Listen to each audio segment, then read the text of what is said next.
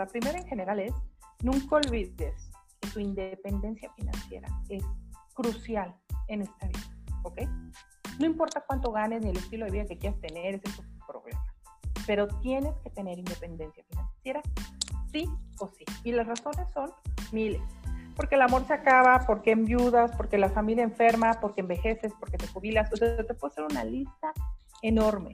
Lo que te quiero decir es que no quiero que por dinero te detengas. Yo sé que...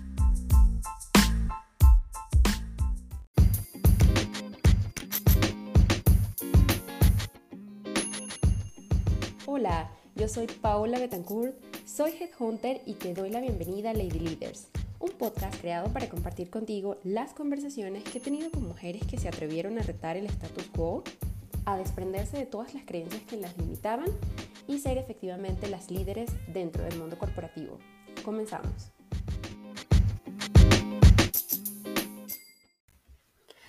Hola, hola, te doy la bienvenida al episodio número 3 de Lady Leaders. Hoy estaremos conversando con Grisel Sordo. Em, ella es también cofundadora, al igual que Liliana Cabeza, eh, a la cual escuchamos en el primer episodio. Es cofundadora también de Siblings Comunidad, la plataforma que busca la equidad de género en empresas con poca presencia femenina y también es directora de Business Intelligence en una firma de investigación de mercado. Grisel es una mujer muy empática, ya lo van a ver, y súper apasionada en su profesión, con una carrera ascendente tanto en branding como en analytics. Ella ha liderado profesionales no solo en México, sino en toda América Latina y Canadá, además de trabajar de la mano con uno de los hombres más ricos del mundo. Acompáñame para que juntos escuchemos su historia y sus tips de vida y carrera.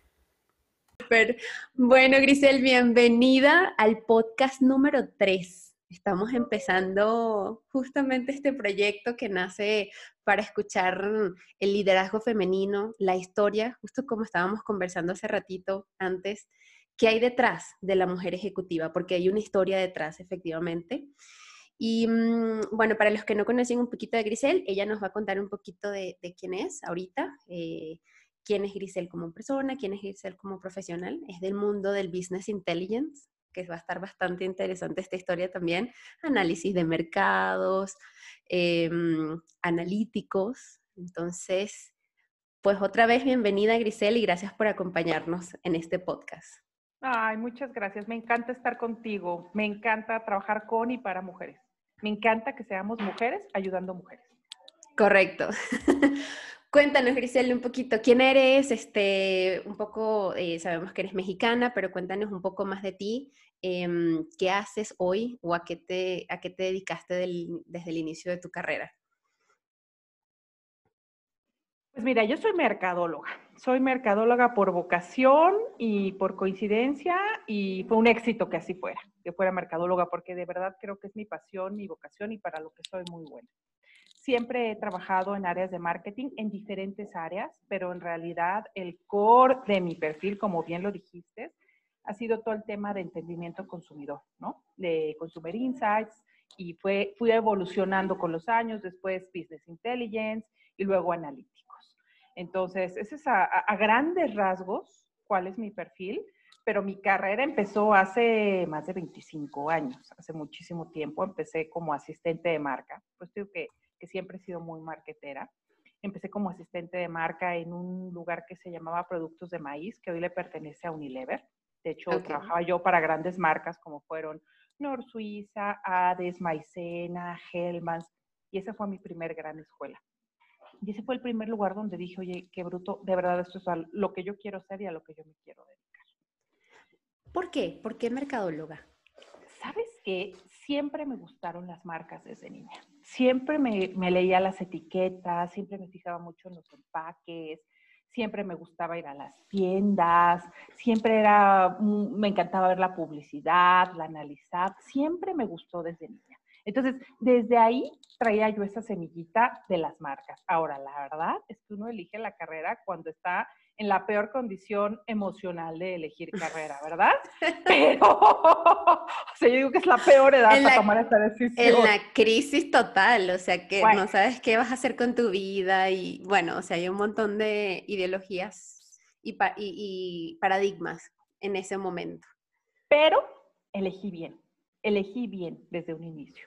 Siempre me gustó mi carrera, nunca dudé, ya sabes, siempre hay el que en el semestre 3 se cambia de tronco común a no sé dónde, o cambia totalmente de giro, o hace tres carreras hasta que encuentra la suya. No, yo la verdad es que desde el día uno dije, esto es lo mío y esto es lo que me gusta.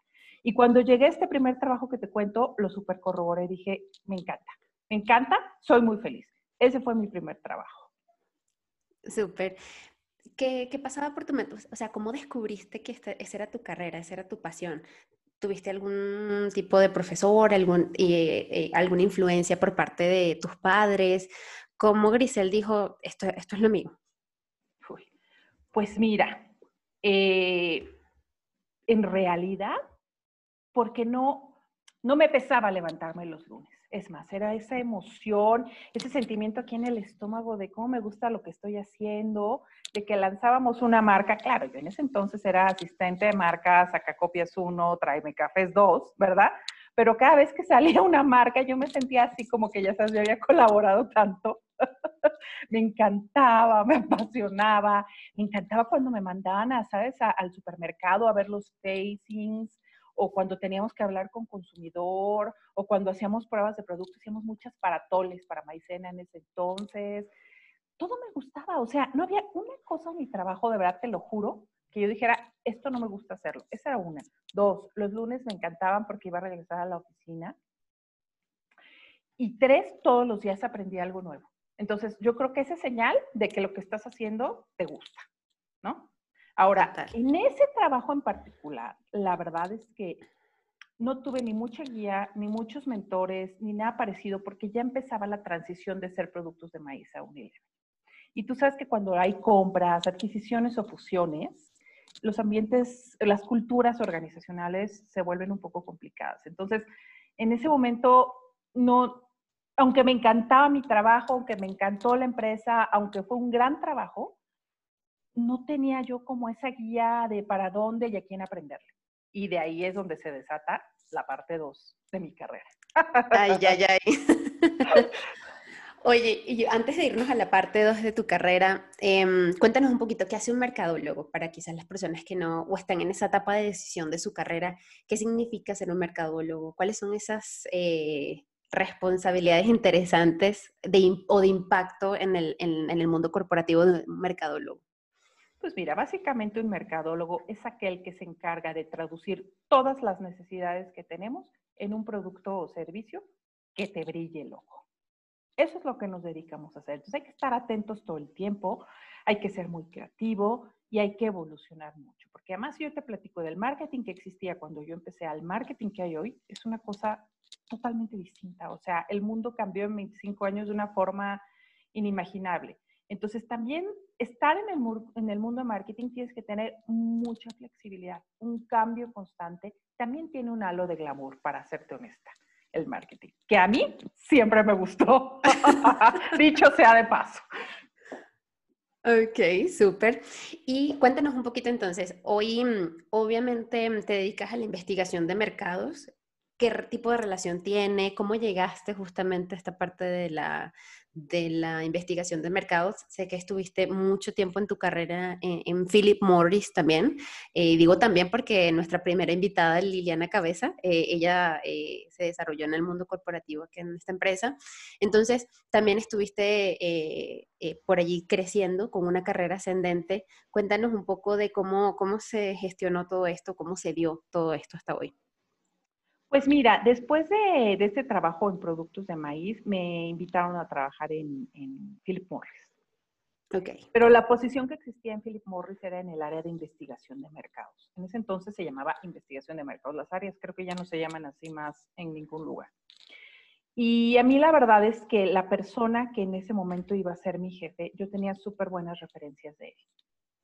Entonces, eso desde un inicio me gustó y dije, mm, me voy a ir por eso.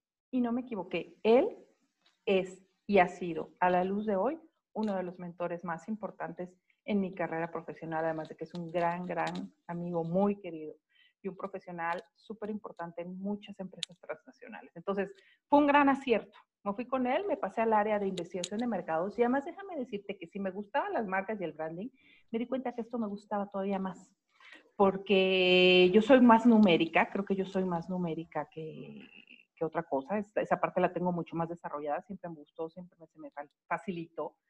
Y además, lo que más me gustó de ahí es que eras a Holly de todos los moles, porque la investigación de mercado se entera de todo, de todas las marcas y de todos los proyectos. Cuando tú trabajas para una marca, solo ves tu marca y todo el tiempo estás pensando qué le vas a hacer y qué le vas a cambiar y no sé qué. Y aquí yo me enteraba de todo esto. Entonces, eso me encantó. Por otro lado, aparte de este jefe que te cuento que yo tuve, que, que es una persona que me marcó sin lugar a dudas en mi vida profesional, también había otra persona que era una mujer arriba de mi jefe, que era la encargada de investigación de mercados en ese entonces para toda América Latina. Con los años yo ocupé su posición, pero ya hablaremos de eso. Y ella para mí fue un gran role model, que hay muy poquitos, ¿eh? hay pocos role models femeninos. Entonces, las condiciones estaban dadas, ¿sabes? Tenía yo un trabajo del que estaba enamorada, imagínate, tenía 25 años y todo esto estaba ocurriendo en mi vida. Una súper empresa con súper prestaciones como empleado, un súper jefe, un jefe de mi jefe que me encantaba y que era un role model. Entonces, bueno, yo estaba feliz y fascinada de lo que estaba viviendo. Entonces, así empezó mi mundo en el área de investigación de mercados, que ahorita te voy a platicar cómo ha ido evolucionando. Ahí estuve un par de años y después de eso, el que era director de marketing en ese entonces en, en, Philip Morris dijo, ¿sabes qué? Yo creo que para que una persona de investigación de mercado sea buena, tiene que pasar por diferentes áreas. Porque si no, ¿cómo vas a dar consejos si no has vivido lo que se está y entonces me manda a ser gerente de marca Malboro. Eh, para, lo cual para mí fue un grandísimo honor porque es y ha sido siempre una marca muy importante, pero la verdad es que con toda la humildad te platico que además en ese entonces los equipos que trabajamos para la marca fuimos los que la llevamos a liderazgo, no solo en México, sino a nivel mundial. La pusimos como la tercera marca más importante en el mundo, la marca número uno en México y la marca número uno en toda la región. Entonces, fue un gran orgullo y además ahí aprendí de marketing, el marketing de los buenos. O sea, yo era la encargada de los vaqueros, que todo el mundo se acuerde, los que tengan más o menos mi edad.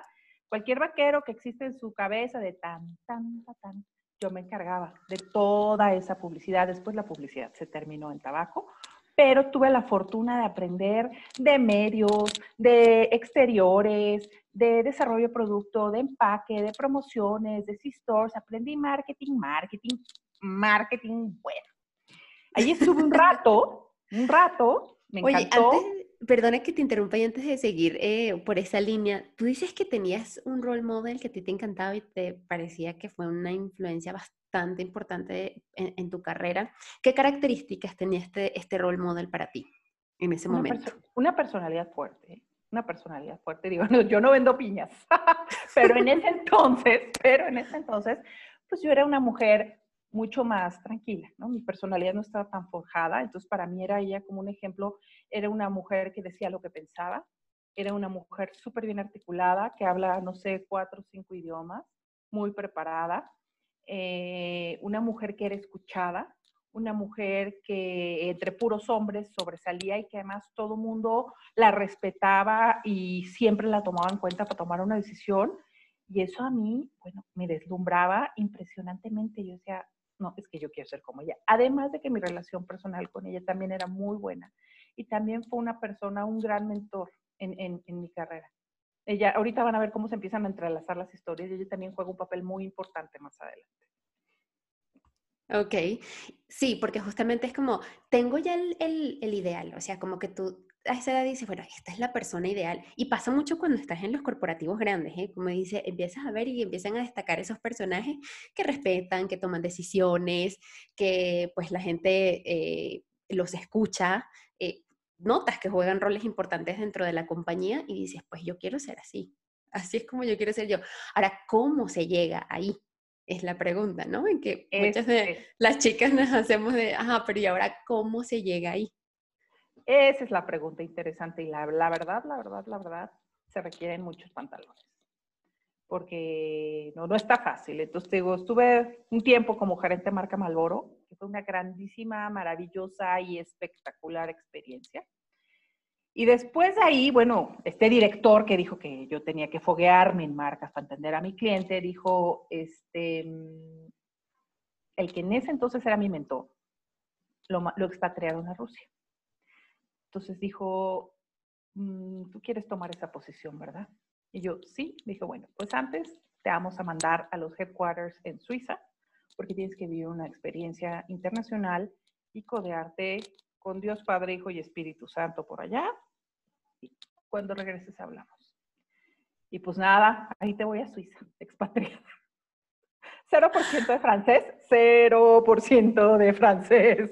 Pero bueno, trabajaba yo en Philip Morris, que al fin del día se hablaba inglés, y es cuando de verdad empiezas a salir de tu área de confort. Ahí te empieza a ver de qué estás hecho, ¿no? Porque llegas tú muy contenta, sí, Suiza, día uno, y cuando dices, puta, no conozco a nadie, no hablo el idioma, o sea, que auxilio, ¿qué voy a hacer? Pero... Pero aparte todo un reto, no sé, a nivel personal ya tenías familia, estabas eh, en una relación, o sea, ¿cómo fue esa decisión de me voy a Europa y aparte a un lugar donde ni el, ni el idioma hablabas? Pues ya estaba yo casada, pero no tenía hijos. Entonces, pues me fui, mi marido se quedó en México porque no, me, no era una expatriación de muy largo plazo, era lo que se le llama un short term assignment. Entonces, mi, mi, mi, estadía no sabíamos cuánto iba a durar y pues me fui. Me fui, me fui, me fui. Y lo que hacíamos es que la empresa le pagaba a mi marido viajes, iba cada dos, tres meses y pues nos paseábamos de lo lindo por toda Europa, Porque en Europa la gente tiene un chorro de vacaciones, un chorro de vacaciones. Entonces yo aprovechaba y cada vez que él iba, nos conocimos todo lo que te puedas imaginar y luego pues él se regresaba a México y yo me quedaba en las Europas.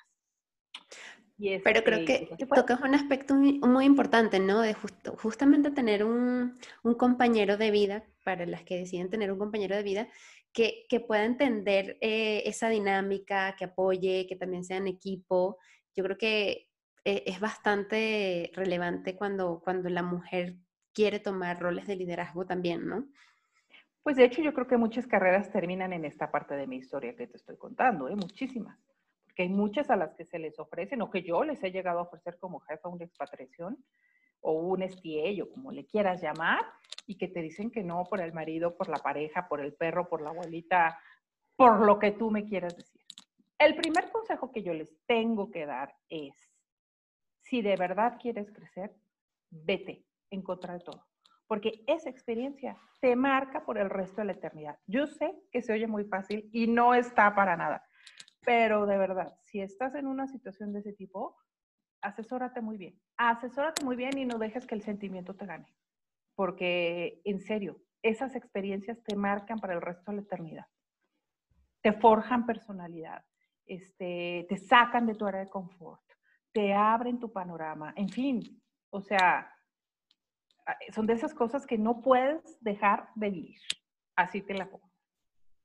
Ok, muy anotado, Grisel, ya. Eso está aquí escrito para la posteridad.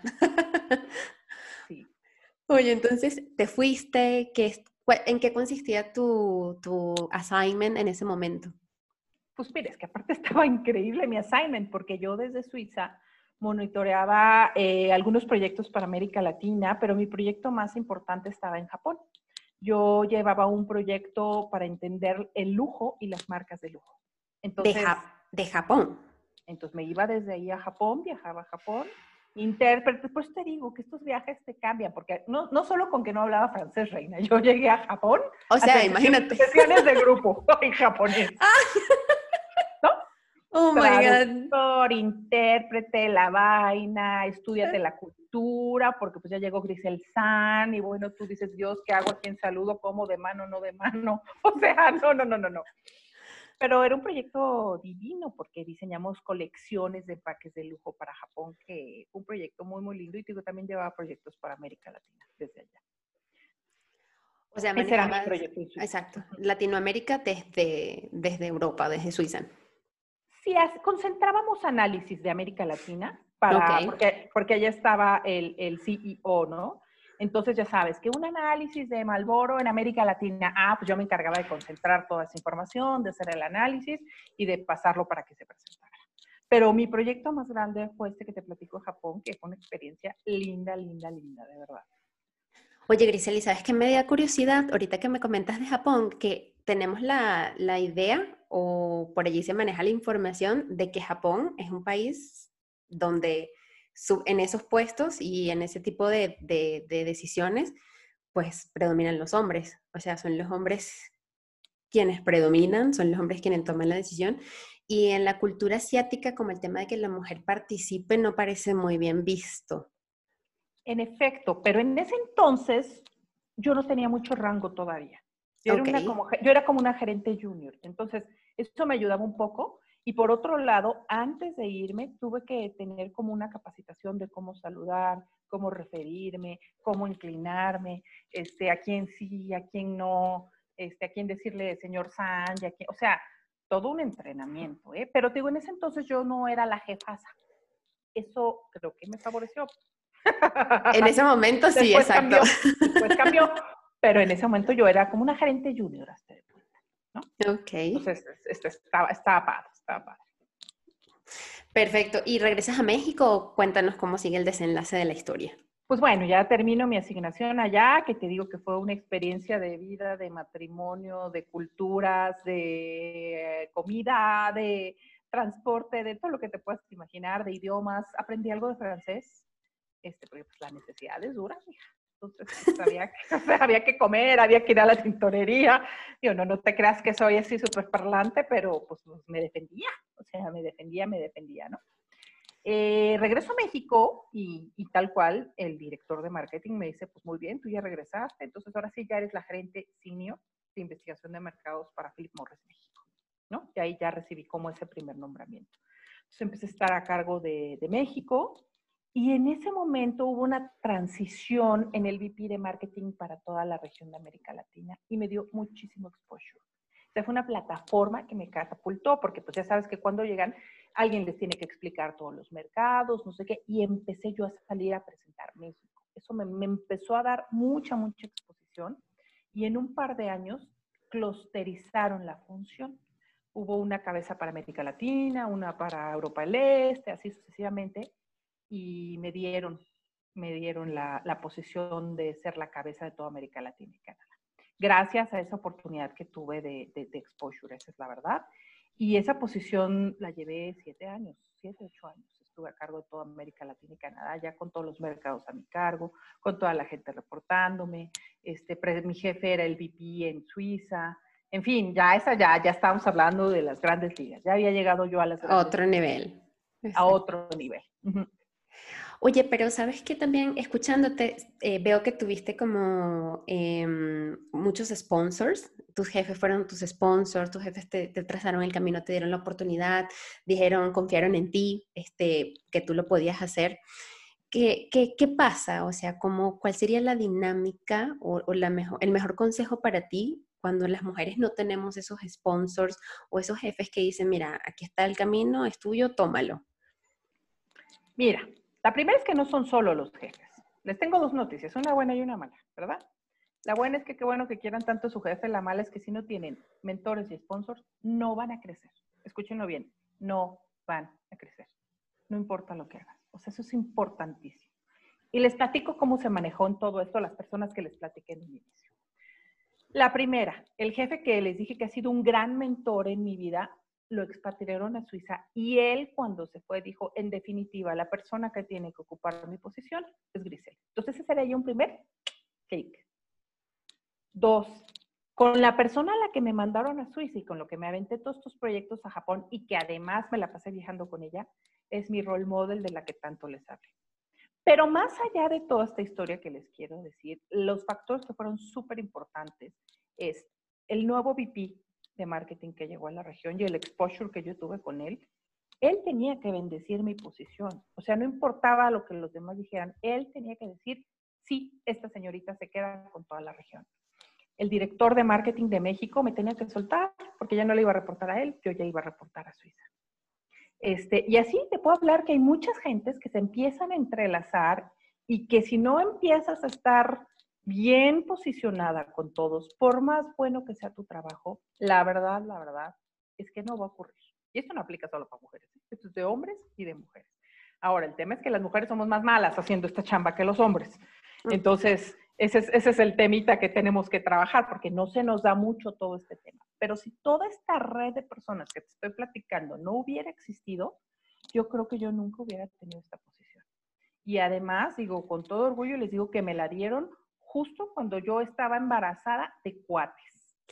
Y no fue ningún impedimento. Se me otorgó, se me promovió, me fue de incapacidad y cuando regresé mi posición estaba intacta. Y bueno, después les cuento el reto, ¿verdad? De ser directora de la región y tener cuates.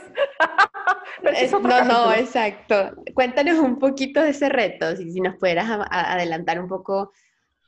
Porque, ¿sabes que existe también como la, el mito y lo publicaron ustedes también en, en, la plataforma por allí, es como, no, o sea, la casa, los hijos, el marido y todo, eh, el segundo turno, como le llaman, y ser directora de una región donde no sé de cuánto era tu equipo, pero puedes tener fácilmente 10 reportes directos, de 6 a 10 reportes directos y luego un equipo más grande. 25 reportes directos, imagínate. Entonces, ¿cuál, ¿cuál dirías tú que es como el, el reto ya está, pero ¿de dónde ahí viene, y, siempre hago esta pregunta porque justo en esta parte digo, ¿qué piensas tú del no tengo tiempo o no me da tiempo con un reto? uno, uno tiene tiempo para lo que le importa. Esa es la verdad.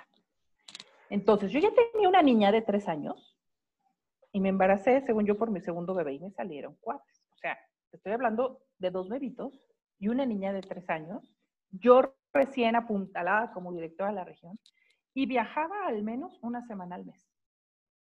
Así era mi vida. Así de complicada. Yo me subía y me bajaba del avión y llegaba y el súper y los niños y el bebé y la cosa y la vaina. Entonces, si me preguntas si fue fácil, no, no fue fácil, pero yo lo quería hacer. Pero eso era lo que yo quería hacer y lo que yo quería lograr y eso era lo que a mí me daba mucha felicidad. Ahora, te tienes que armar de una red de apoyo muy grande. Y eso es lo que muchas mujeres no hacen. Entonces se quieren echar todo este cuento que te estoy contando tú sola, es imposible sola. Necesitas de verdad una red de apoyo muy grande. Si no, yo no lo hubiera armado. ¿Quiénes se involucran en esa red de apoyo? Pues mira, yo para empezar tenía todo un headcount en mi casa. Tenía, te lo juro, tenía una muchacha de planta, Tenía una enfermera eh, que me los cuidaba en todo el día, que estaba pendiente de ellos, y tenía una muchacha de entrada por salida. Evidentemente mi marido se quedaba aquí cuando yo me iba de viaje y normalmente mi mamá venía cuando yo también me iba de viaje para lo que se ofrecía. O sea, te estoy hablando de cuántas personas? De cinco. Cinco que me ayudaban en ir, venir, recoger, traer el bebé, el pediatra, ah, porque esta es la idea, y te vas tiene moco, le dio tos, este, tiene diarrea, y así tú en la gran junta acá de 38 y medio. Este, pero la libras, la libras bien y, y, la verdad es que la piel se te va haciendo más gruesa. ¿eh? Al inicio es más difícil y conforme va pasando el tiempo te vas organizando mejor y te vas dando cuenta que sí se puede, pero que hay que echarle hartas ganas. Lo que pasa es que muchas se nos, se nos rajan porque la cosa al inicio pues estás así como, ¿cómo le hago? Pero sí se puede. Sí se puede. Sí te quería preguntar un poquito de tu técnica, porque me digo, no lo he vivido en carne propia, pero entrevistando justamente mujeres como tú, me hablaban de un sentimiento de culpabilidad, ¿sabes? Porque incluso eh, contaban algún, no la entrevisté, pero contaba la, la CEO de PepsiCo que justamente se iba y luego recibía como mensajes o comentarios de la niña, no, obviamente no malintencionados, sino son cosas que salen del corazón de un niño como, mamá, me gustaría que estuvieras más en la casa. Y pues la mujer justo en ese sentimiento, o, se queda con un sentimiento de culpa forever, o cuáles son las herramientas justamente para decir, Mira, yo te voy a decir algo que este, la gente va a pensar que soy una malvada, perversa, desalmada, pero yo Mala nunca, madre. Yo nunca tuve remordimiento, conciencia de nada. Nunca. Y eso creo que jugó muchísimo a mi favor. Porque es que yo no estaba de fiesta. O sea, porque es que no es que yo me iba para pasármela increíble, es que yo estaba, sí, por un lado haciendo mi carrera, que para mí era muy importante, pero también forjando un futuro para ellos. Porque claro, te digo que todo el mundo cree que uno trabaja así para vivir muy bien, pero la verdad es que estás trabajando para que ellos vayan a una buena universidad, para que tengan un buen estilo de vida o mejor que el tuyo, o lo que cada quien quiera aspirar. Entonces yo sí estaba muy convencida que eso era lo que yo quería lograr, entonces yo nunca tuve remordimientos, la verdad. Nunca. Aunque mis hijos me hablaran llorando, mamá, no estás, aunque fuera el festival y yo no fuera, siempre les expliqué desde muy chiquitos, claro, cada quien con su con la cantidad de información que puede entender, ¿por qué me iba? ¿Por qué me iba? Y siempre intentaba estar presente, les mandaba un video, un audio, eh, en algunos festivales mandaba flores cuando yo no estaba. Y digo, y el hecho de que mi mamá hubiera estado también me ayudó mucho también con esa imagen materna que me echaba mucho la mano, de, con todo mi staff, por supuesto. Pero yo, yo la verdad, yo ese tema de que muchos me dicen es que tengo sentimiento de culpa, es que yo nunca lo he tenido. Ya te dije que a lo mejor este, voy a ser tachada en tus entrevistas como la madre más desalmada de tu podcast, pero yo nunca lo tuve porque siempre estuve convencida que no estaba haciendo nada malo, que no había nada de malo, al contrario, había mucho de bueno. Y además también siempre he pensado que es un ejemplo muy particular para los hijos. Que, que, lo que tú estás forjando en ellos, que la visión de mamá que tienen mis hijos es muy diferente a la mayoría, que no la juzgo ni la critico ni estoy diciendo si estoy a favor o en contra, pero sí creo que mis hijos ven el mundo con otros ojos. Definitivamente. Y luego en la escuela, ¿sabes? En cómo resuelven problemas, en cómo los afrontan, en sus comentarios, en su forma de pensar, este, porque ahora ya son adolescentes todos. Entonces, este, sí digo, creo que sí logré lo que yo quería y creo que sí son personas diferentes y creo que sí van a hacer un cambio en esta sociedad. Súper, eh, excelente, Griseli. No, esperemos que no quedes como la madre desalmada. Eh, todo lo contrario. Han de haber varias, ¿eh? Han de haber varias. Lo que que no todas lo confiesan. No todas, todas las madres que pasan por este podcast son desalmadas. Oye, eh, tienes, una, tienes un proyecto interesante junto con Liliana. Tienen una plataforma increíble que nació justamente em, con la intención de apoyar a mujeres eh, para que crecieran dentro del mundo corporativo eh, sacar todo el potencial y eh, decidieran tomar, porque también es un tema de, no, no siempre es un tema de que se den las condiciones, sino la verdad que la mujer tenga el valor de decir, yo lo puedo hacer, o levantar la mano y decir, yo estoy lista para esta posición, ¿no? Entonces, Sé por qué pasa esto, sabemos que, y no es un secreto para nadie, que en nuestro continente, en América Latina, la participación, yo creo que a nivel mundial también, pero aquí en América Latina la participación eh, eh, femenina en puestos de dirección, y llámese dirección, no, no hablaremos ya de los C-levels, es muy poca cuando hemos visto que incluso repercute en el mejoramiento del Producto Interno Bruto de un país, eh, se ha demostrado con, con algunos estudios ¿Por qué? Explícanos un poquito más por qué nace Siblings, qué busca Siblings, de dónde salió este proyecto eh, o por qué dijeron necesitamos hacer eh, justamente la creación de Siblings. Pues que mire, es que en todas estas historias que te acabo de platicar de los hijos, del viaje, de la expatriación, de no sé qué, Liliana y yo ya éramos amigas desde ese entonces. Nos conocimos desde hace 20 años y crecimos juntas y nos enfrentamos a muchas cosas juntas, muchas. Ahora sí que en la salud y en la enfermedad, mija, en el trabajo, en lo bueno, en lo malo, en lo peor. Y desde ese entonces, este, pues yo creo que ella es la primera persona que yo he mentoreado en mi vida y yo soy la primera que ella mentoreó porque pues, nos ayudábamos una a la otra con lo que podíamos con las herramientas. Oye, yo haría esto, oye, yo haría lo, oye, abusada, oye, oye esto, oye, vete por allá, oye, ¿cómo hago esto? Oye, me voy a, me voy a Suiza, ¿qué hago, Dios? ¿Cómo le digo a mi marido? que me voy sin él. Básicamente, ¿no? Este, Exacto muchísimas reuniones de estas que te platico cuando llegó ese nuevo VP, las vivimos juntas, sudamos juntas, lloramos juntas. Este, era esta necesidad y creo que sigue vigente ¿eh? a todos los niveles de con quién hablo de esto, a quién le pregunto, quién me puede dar un consejo, y, te estoy hablando no solo de lo profesional, porque es que lo profesional y lo personal se empiezan a entrelazar, ¿no? Y entonces pues viene que si el divorcio, que si la expatriación, que si tienes que correr gente, que si lideras equipos de puros hombres, en fin, te empiezan a ocurrir una serie de cosas que dices, ¿cómo le hago? Porque el mundo es predominantemente masculino, el mundo corporativo y el mundo en general, ¿no? Funciona así. Entonces, y pues uno, la verdad es que ahora lo veo con otros ojos, con una visión bastante limitada. Pues en ese entonces no ibas a llegar a, oiga, vengo a preguntarle algo. No, no. Entonces desde ahí empieza. O sea, esta es una conversación que Lilian y yo estamos teniendo hace 20 años. Y siempre tenemos este gusanito, y ¿cómo ayudamos? ¿Y cómo ayudamos más?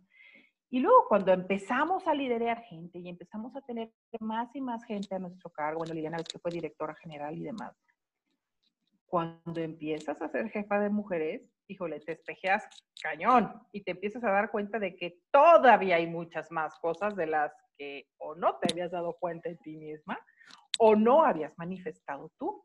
Entonces dijimos, oye, tenemos que hacer algo. Entonces esto lo habíamos hablado, hablado, ya sabes, de hacer, y no, un día lo tenemos que hacer, este, así, ¿no? Y ahora con la pandemia, que empezó todo este encerrón, dijimos, oye, pues ya es momento, ya es momento, ya es momento, tenemos el tiempo y lo más importante es que tenemos la experiencia, porque hay mucha gente afuera, ¿no? Está como muy de moda ayudar, este, coachar, mentorear, pon el nombre que quieras, pero es que nosotros tenemos las credenciales, ¿no? Tenemos esa experiencia que nos avala. Ahora, ¿nos pusimos a estudiar? Sí, para soportar toda esta experiencia y darle como estructura. Lili se estudió una especialidad en Harvard, yo me estudié una especialidad en Stanford de Liderazgo Femenino, nos certificamos como mentores de desarrollo, como, porque con toda esta información que haces, ¿no? ¿Cómo la acomodas? ¿Cómo la transfieres? Y entonces así es como nace. Y en la pandemia, mira, empezamos, ¿qué te digo? En mayo y hoy en día ya llevamos un mes al aire. Entonces, así nace. Es una historia de muchos años. Eh, tenemos hijas, las dos, y queremos dejarle algo a este mundo. Entonces, cada quien desde su trinchera puede hacer cosas diferentes. Y si nosotros podemos ayudar a más mujeres, y si podemos acortarle su curva de aprendizaje, y si podemos transferir conocimiento, la verdad es con mucho gusto lo vamos a hacer. Y además, ¿sabes qué? Es algo que nos apasiona a las dos. Nos encanta, nos brilla el ojo. Entonces, dicen que lo que nace del corazón tiene que funcionar bien. Y perdurar. Y perdurar. Entonces, esa es la historia de Siblings, así de sencilla te la pongo. Todo lo que veas tú posteado o lo vivimos nosotros, o lo vivió uno de nuestros reportes directos, o lo vivió una amiga con nosotros. O sea, nada es del libro inventado, nada es que esta señorita se leyeron la frase del día del calendario, no, no, no. Todo ha pasado por nuestra historia de una u otra manera. Pues lo único que queremos es compartir, porque de verdad hay mucha necesidad en las mujeres insertadas en el mundo corporativo de recibir ayuda.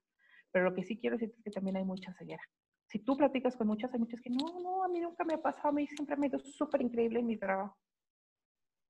Pues que me invite a trabajar su empresa. Exacto, good. Eh, yo he visto como otras cositas, ¿verdad? Exacto. ¿Dónde trabajas tu niña? ¿Dónde será? Voy a pedir chamba ya. Este, bueno, y, y hemos, eh, por ejemplo, hemos, bueno, ¿qué te digo a ti? ¿Cuál es la diferencia entre entrevistar un hombre y una mujer? No, bueno, o sea, hay un área de oportunidad impresionante. Yo he visto cualquier cantidad de mujeres con un talento que se derrocha, que se venden no mal, lo que les sigue, ¿no? Yo hasta si les daba su retroalimentación al final de hoy, chaparrita, este, no, no. Eh, hay muchas, muchas áreas de oportunidad que te digo que hemos visto, no solo en nosotras, sino también en gente que nos ha reportado de muchas diferentes nacionalidades y de muchos diferentes niveles de seniority. Entonces, de ahí nace Siblings. Y ahora me dio curiosidad, justamente porque yo sé que los que nos están escuchando se han de estar haciendo la pregunta, oye, pero ¿cuáles son esas áreas de oportunidad para ver si es lo que me está pasando a mí? ¿Cuáles son esas áreas de oportunidad que tú dices como son más comunes? Parece que la mujer tiene como este, este paradigma y que pasa de generación en generación y de seniority en seniority. Mira, la primera y la más grande es la autoconfianza porque la forma en la que fuimos criadas y el contexto sociocultural en el que estamos insertadas nos genera muchos miedos. Entonces, desde chiquita ya sabes, ay, no, te vas a caer, mijita, cuídate, bájate, bájate, bájate, eso no es para niñas, ya sabes, ¿no? Entonces, desde ahí viene esa cosita, más la estructura cerebral que hombres y mujeres es distinta, o sea, tenemos diferentes comportamientos y diferentes skills, y eso es cierto. Lo que pasa es que no nos preparan ni nos crecen para explotarlos de la mejor manera. Entonces, después de todo este rollo que te acabo de inventar, Liliana y yo con todo lo que leímos, aprendimos, vimos y vivimos, dijimos, ¿cuál es esa lista que todos necesitaríamos de cumplir así de chin, chin, chin, sí o sí, si yo quiero crecer en mi trabajo? Y diseñamos un programa que se llama Las 14 habilidades de la mujer ejecutiva exitosa, que no solo está basada en liderazgo, negociación, que desde luego que son importantes, sino que vimos a la mujer de una forma más holística, basada en toda esta conversación que te estoy diciendo, ¿no? Desde la vida pareja, desde los hijos, desde cómo manejo la lana, desde el liderazgo, desde el manejo de equipos, en fin, es una visión bien completa, bien completa. Pero ¿de dónde nace todo? Del tema de la autoconfianza. Yo he visto miles de mujeres súper talentosas que no creen en sí mismas. Y ahí empieza el problema. Interesante. Oye, ahorita hablaste de las mujeres en finanzas. Ya ves que hace ratito estábamos, eh, cuando empezó todo esto, esta conversación, no está grabado, porque eso fue un pre entre Grisel y yo, pero decía, pero es que la gente piensa que nosotros trabajamos para comprarnos las bolsas más caras, o que tenemos los maridos ricos donde tenemos la, bolsa cara, eh, vamos aquí al, centro comercial a ver todas las tiendas que se nos ocurran y vamos de compras y regresamos a la casa. Entonces, pareciera que está el paradigma de la, qué peligro con la mujer en las finanzas. Pues mira, lo que pasa es que en general me parece que todo el, todo la imagen de la mujer que trabaja en general tiene este estigma de no, pues es que trabaja para comprarse bolsa y zapatos, para vivir bonito. Es que, ¿sabes qué? Pues le ayuda a su marido, ella, ella es para pagar las vacaciones, ¿no? Así es como la gente normalmente lo ve desde afuera. Lo que no sabe es que la gran mayoría de lo que yo he visto en 25 años, y me atrevería a decir que te estoy hablando del 95%, somos mujeres que necesitamos chambear. Porque necesitamos la lana y porque no es para comprarnos bolsa y zapato. By the way, eventualmente nos compramos la bolsa y zapato. Pero o tenemos hijos, o son mujeres divorciadas, o no te dan pensión, o tus padres están enfermos, o en fin, he visto todas las historias que se pueden imaginar. Entonces, a nivel financiero tenemos exactamente la misma necesidad que los hombres. Yo no entiendo por qué cuando a veces he presenciado yo reportes de personal, dicen, no, no, a él no, porque es jefe de familia. Y yo digo, ¿y a ella? ¿Qué? ¿Tú también es jefa de familia? O tú sabes cuánto gana el marido, o si tiene marido, o, si el marido está incapacitado, o, o vive sola, qué sé yo, ¿no? Entonces, ese es un tema. Ahora, también hay que trabajar mucho en qué hago cuando yo ya tengo mi dinero, ¿no? Es otro capítulo también pero quitar ese estigma de no, no trabajamos para comprarnos bolsa y zapatos. Eso viene como añadidura y eventualmente. trabajamos por muchas razones mucho más profundas que eso. Muy bien, muy bien, Grisel. Este, oye, también me gustaría saber un poco, tú tienes un programa que son de las 14, em, o, o, son como 14 herramientas que se debería o, son presentes dentro de la mujer exitosa o que la mujer que quiere llegar justamente al éxito, como ella lo define en el éxito, pero aquí estamos hablando de mujeres dentro del mundo corporativo, obviamente. Em, si nos podrías adelantar un poquito, aunque sé que ya es parte de tu programa, si nos podrías adelantar un poquito que tú digas, mira, estas cinco, ya sé que son 14, pero estas cinco las necesitas sí o sí, tienen que ser visibles sí o sí construcción de redes de apoyo. Y ahí vamos a hablar de lo que ya les dije, del mentor, del sponsor, de, de mi familia, de mi casa, del VP, de todo mundo. ¿Cómo construyo esa red que a mí va a catapultar mi carrera hasta donde tú quieras llegar? Eh? Porque no estamos hablando que sea CEO. Así sea para pasar de ser un asistente a un gerente, alguien te tiene que ver y tiene que decir, chaparrita, véngase para acá. ¿Cómo armar esa red? Esa es una súper importante que vamos a trabajar y que está padrísimo. Eh, otra, inteligencia emocional. Porque es que las mujeres tenemos una carga hormonal distinta, o sea, eso es físico. El, reto es cómo lo manejo a mi favor, ¿no? Entonces, ya sabes, todas estas historias de no debes llorar, cómo te debes de controlar, cómo debes expresarte. Este, no explotes. Cálmate. Sí, pero eso es que los hombres se enojan, pero uno se pone histérica, seguro estás en tus días, ¿no? Exacto. Ah, no, pues no. Algo le pasó a esta. Sí, no, ya sabes, nadie la quiere. Este, no, vamos a manejar toda la inteligencia emocional desde una perspectiva muy ejecutiva, ¿no? O sea, cómo manejo mis emociones, cómo manejo mis conflictos, cómo manejo el conflicto en el trabajo, en fin, una, una perspectiva muy amplia. Este, otra que te platico que no sea así como, bueno, la negociación es, es un modo, ¿verdad? Porque pues para los dineros, para negociar nuestros dineros, nuestros salarios, híjole, somos re malísimas, malísimas. Entonces eso va a estar de cajón, por eso ya ni pasó tanto tiempo, porque ese es un most. Eh, vamos a trabajar todo el tema de la salud física, mental y emocional. Cómo se vincula a tu carrera, qué aciertos y qué errores cometimos nosotras, este, y cómo tiene un impacto también directamente proporcional en tus resultados en el trabajo, aunque tú no lo creas, ¿no? Esas, esas cuatro, vamos a hablar también de finanzas, vamos a hablar de dinero, de todo lo que te decía, no si me compro bolsa o no, sino qué hago con el dinero que estoy ganando, qué hago con él, ¿no? ¿Cómo manejo el dinero en pareja? Ese es un tema. ¡Wow! Interesantísimo. Porque, como tú lo dijiste, es holístico. O sea, no solamente tú y tu carrera, es tú, no. tu mujer en la casa, tu mujer sola, tu mujer con pareja, tu mujer en el corporativo, tú integral. O si, perteneces a la comunidad LGBT también.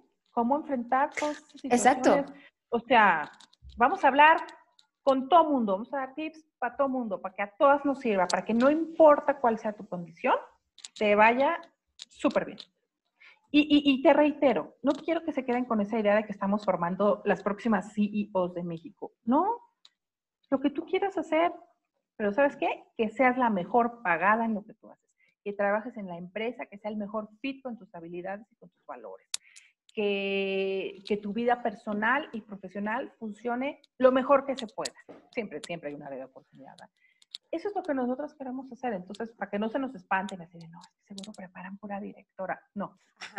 para todos los niveles. Mujer de alto nivel. Sí, no, no, no.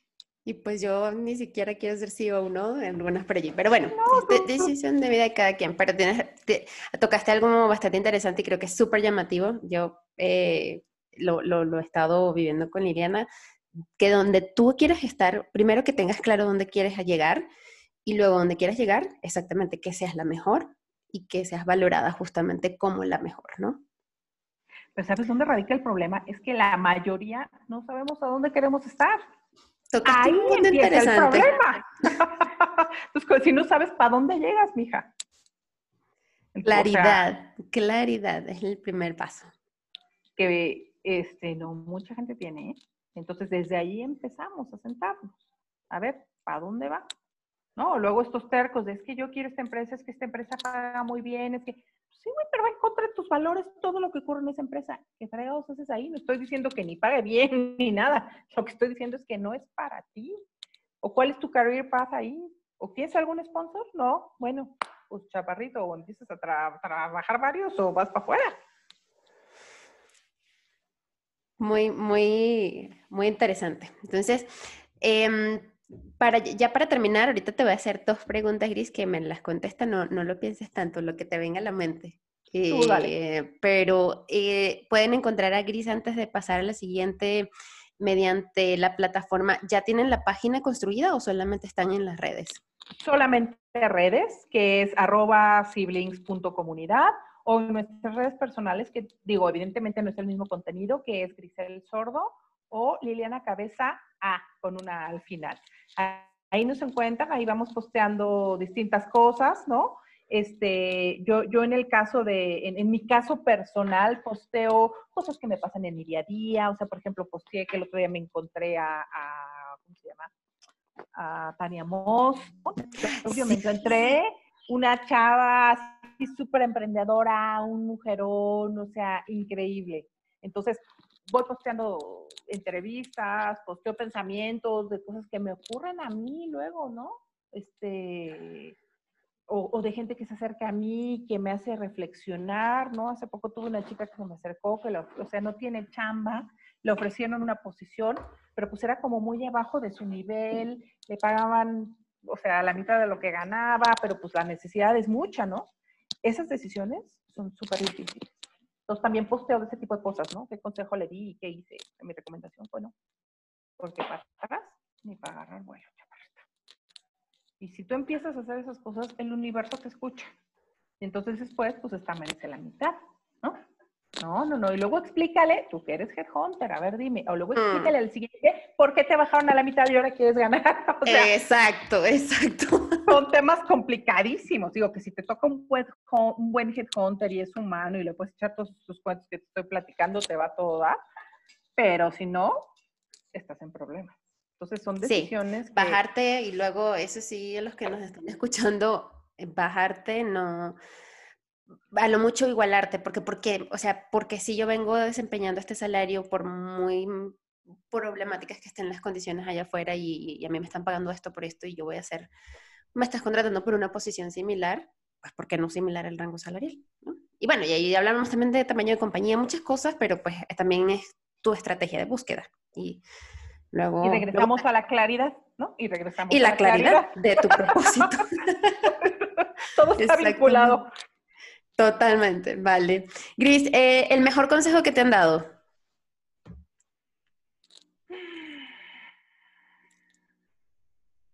No dejes de trabajar cuando tuve a mi primer hija. Cuando yo tuve a mi primer bebé, sufrí del famoso, este, no quiero regresar porque la quiero cuidar para el resto de la eternidad. Y, y, fíjate cómo la gente te va marcando y vas aprendiendo mucho. Cuando yo regresé a trabajar, llegué y le renuncié a mi jefe. Y me dijo, ¿por? O sea, ¿cómo? Y yo, pues es que mi bebé, y me dijo, no, o sea, ¿cómo quieres trabajar? Y él me dio todas las facilidades del mundo. Pero bueno, independientemente de que me las hayan dado o no, yo a todas las mujeres que pasan por mi vida y que tienen hijos, les digo, date la oportunidad de regresar. Cuando regreses y veas qué pasa, entonces hablamos. Pero no renuncies anticipadamente. Entonces, ese fue el mejor consejo. Él me dijo, es que tú no eres hasta en tu casa, no debes renunciar, no renuncies. Y bueno, no renuncia y la historia se cuenta sola. ¿Qué es, es. Entonces, yo a todas las que he tenido que he estado en mis manos, que tiene bebés, les digo, te suplico, regresa. Regresa 15 días, un mes. Y si no te gusta, te vas. Pero ah, inténtalo, vívelo. O sea, es que estás decidiendo por algo que no conoces. ¿Y el peor consejo que te han dado? El peor consejo que me han dado, este, aguántate, no digas nada. Ay, ay, ay. ¿Qué? Eso es muy común en las empresas, ¿no? Aguántate, tú no digas nada, mira, aquí no pasó nada. No, no, no, ni te aguantes ni no digas nada. Lo que tienes que pensar es qué vas a decir, cómo lo vas a decir y a quién se lo vas a decir. Más bien el consejo debió haber sido, controla tu inteligencia emocional en ese momento, digiérelo y después ves cómo lo solucionas. Pero eso de no digas nada, tú no has visto nada, no, no. Hasta como que la, hasta la que no viste, exacto. Sí, ¿no? Todo es así como, no, bueno, tú, no digas nada, así es, así es. ¿Tú cómo que no vi nada? Sí vi. ¿Tu mejor consejo o tus mejores herramientas o tips, em, digo, para, a manera de conclusión, para, mm, empezando por la claridad, ya lo dijimos, claridad, claridad, primer paso para las que mm, están justo en ese proceso del siguiente paso, de pedir un aumento y le da pena, de mm, pedir su promoción o platicar, sentarse a hablar de su promoción en, el mundo corporativo. En resumen, las que quieren crecer eh, y tener una carrera ascendente. Mira, te voy a dar una en general y unas para las que quieren tener carrera ascendente, que son, comparten, pero son un poco distintas. La primera en general es, nunca olvides que tu independencia financiera es crucial en esta vida, ¿ok? No importa cuánto ganes ni el estilo de vida que quieras tener, ese es tu problema. Pero tienes que tener independencia financiera, sí o sí. Y las razones son miles. Porque el amor se acaba, porque enviudas, porque la familia enferma, porque envejeces, porque te jubilas. O sea, te puedo hacer una lista enorme. Lo que te quiero decir es que no quiero que por dinero te detengas. Yo sé que no todo es dinero en la vida y estoy totalmente de acuerdo, pero uy, cómo nos la facilita. Entonces, quédate con el tema de la independencia financiera. Yo les metí un chip a mis hijas así. Lo que tú quieras hacer, en lo que tú quieras trabajar, como tú le quieres hacer, pero te suplico por piedad, nunca pierdas tu independencia financiera. Porque de ahí se detona todo lo demás. ¿Ok? Ese es para todas en general. Sin importar si quieres crecer, si no quieres crecer, si quieres quedar 50 años en el mismo puesto, está bien. Ahora, para las que tienen que crecer, chaparritas, se necesita echarle muchas ganas, por un lado, pero más allá de echarle ganas, se necesita estudiar, se necesita pedir ayuda, se necesita prepararse, se necesita aprender nuevos skills, se necesita trabajar mucho en uno. Y eso no llega solo tienes que salir a buscarlo. Entonces, En este caso, nosotros les ponemos la plataforma de Siblings, donde de verdad van a encontrar un chorro de ayuda y trajes a la medida eh, para todas aquellas que así lo decidan. Las que no, se pueden meter a temas grupales que vamos a trabajar con todo el mundo. Si no te gusta Siblings, si quieres tomar otra cosa más, también está bien. Pero prepárate, porque de verdad a las mujeres nos hace mucha falta, mucha falta. Hay muchos skills que nadie nos dijo que nos iban a hacer falta más adelante y que no los desarrollamos. Entonces, alguien te tiene que decir, a ver, mi niña, y cuando te lo dicen, mira, empiezas a volar. Ahí sí viene todo el, o sea, el como despierta, ¿no? O sea, esto es real life. luego lo ves y dices, no, y este es ahí, es que sí es cierto, sí es cierto, como nadie me lo había dicho, ¿no? Y, te autoculpas porque regresamos, ¿no? Al tema. Ajá. Y, y déjame poner este ejemplito porque es que yo lo adoro. Okay, ¿Cuántas veces no te ha interrumpido un hombre en una junta cuando tú estás hablando? Tú sales de ahí y dices, soy yo. O sea, no puedo estoy hablando, este fulano me interrumpe, Jesucristo consagrado, soy yo, o sea, soy malísima presentando, ¿no? Bueno, no, te tengo buenas noticias, no eres tú. Es un fenómeno que se llama man interruption que es que los hombres, está científicamente comprobado, que tienden a interrumpir más a una mujer que a un hombre cuando está hablando. El tipo ni es consciente ni lo hace a propósito. Pero, ah, ahora que tú lo sabes, chaparrita, pilas. Número uno, pues no dejes que te interrumpa, ¿no? No eres tú, porque uno sale y dice, no, yo soy, o sea, soy malísima. Y como estas cosas te vas a enseñar muchísimas más, que nosotros nos echamos culpas, y, y no, no eres tú, así es la vida. Y no, no, no, no odiamos a los hombres, se los queremos mucho. Simplemente es cómo aprendemos con ellos y a complementarnos, cómo sus skills y los nuestros suman, porque nosotros normalmente restamos, ¿no? Porque no, soy yo. Y te echas para atrás. Excelente. Y dijiste algo súper importante, no es un podcast para odiar a los hombres y que los hombres no sirven y esas eh, teorías, esas teorías destructivas de que somos, somos enemigos, todo lo contrario. Somos, eh, bien sea tu amigo, bien sea tu eh, jefe, bien sea tu esposo, tu novio, o sea, somos compañeros de vida y estamos precisamente para saber cómo trabajar en conjunto unos con otros. De hecho, sabes que hay muchísimos hombres que quieren ayudar mujeres. Tú, por ejemplo, exacto, hablabas de, tu, saben cómo. sponsors.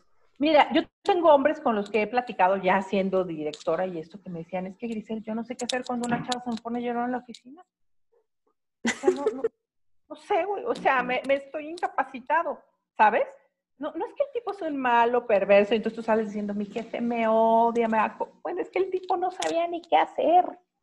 Y como estas hay millones, es un tema de que ni ellos saben ni nosotras sabemos. Pero si te empiezas a informar, si te empiezas a preparar, si te o sea, también vamos a tener programas para hombres, ¿eh? que eso está padrísimo. Porque hay muchos hombres que se nos han acercado y nos han dicho, oye, es que yo quiero saber más, por como este ejemplo que te acabo de dar, no sé qué hacer, dame herramientas. O sea, tengo chavas buenísimas en mis equipos, ¿cómo las echo a volar? No, no sé cómo echarlas a volar. Buenísimo. también va a haber para ellos. Me encanta. Bueno, ya saben, chicos, también adelante con, la plataforma Siblings, que no es una plataforma generalmente solo para mujeres, es que impulsan el liderazgo femenino, pero definitivamente eh, hay hombres protagonistas detrás de eso también, ¿no? Entonces... Todos tienen hermanas, todos tienen mamá, todos, muchos tienen hijas, y los que tienen hijas en edad universitaria, sigan, no sé, porque también vamos a trabajar con chavas que están saliendo a la universidad y que como nosotras se van a enfrentar al, puta, nadie me dijo que esto iba a pasar, ¿no? Ah, en la uni yo solamente tenía que sacar buenas notas y ya. No, y yo llegué aquí, ¿qué? ¿Cómo? ¿No? Ay, ay, ay. No, hombre, Gris, aquí nos podrían dar dos horas platicando y me encantaría, pero definitivamente esto se merece una segunda parte, así que em, por ahora nos tenemos que despedir. Muchísimas gracias por contarnos toda tu experiencia y todas tus herramientas valiosísimas. Sigan a Siblings, por favor. Creo que tienen un proyecto de oro en las manos y que aporta mucho valor a, nuestra sociedad hoy. Y espérense un segundo episodio con Grisel, porque la verdad es que aquí quedaron muchas cosas por decir. No, solo les conté la mitad de mi carrera, todavía no, ni siquiera llegué al Business Intelligence y a los analistas. Imagínense ustedes. O sea, tiene que haber una segunda parte. Sí, no, les tengo que contar porque se puso mejor. ¿eh? Pues muchísimas gracias, te agradezco enormemente que nos des este espacio, que tengas esta plataforma, que te involucres en el tema y sobre todo que estés en esta actitud de más mujeres ayudando a mujeres. Creo que que ser. No, gracias a ti, Gris, y seguimos en contacto. Gracias a todos los que nos escucharon en, en este primer episodio con Griselda, con Grisel le voy a llamar, porque viene un segundo. Chao, gracias, Grisel. Bye.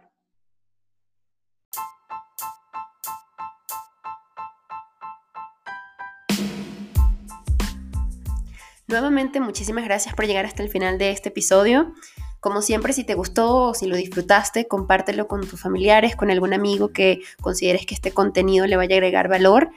Em, no olvides también suscribirte a través de las plataformas, bien sea Spotify, iTunes o donde lo hayas escuchado, para que seamos más los que disfrutemos y aprendamos de todos mis invitados e invitadas.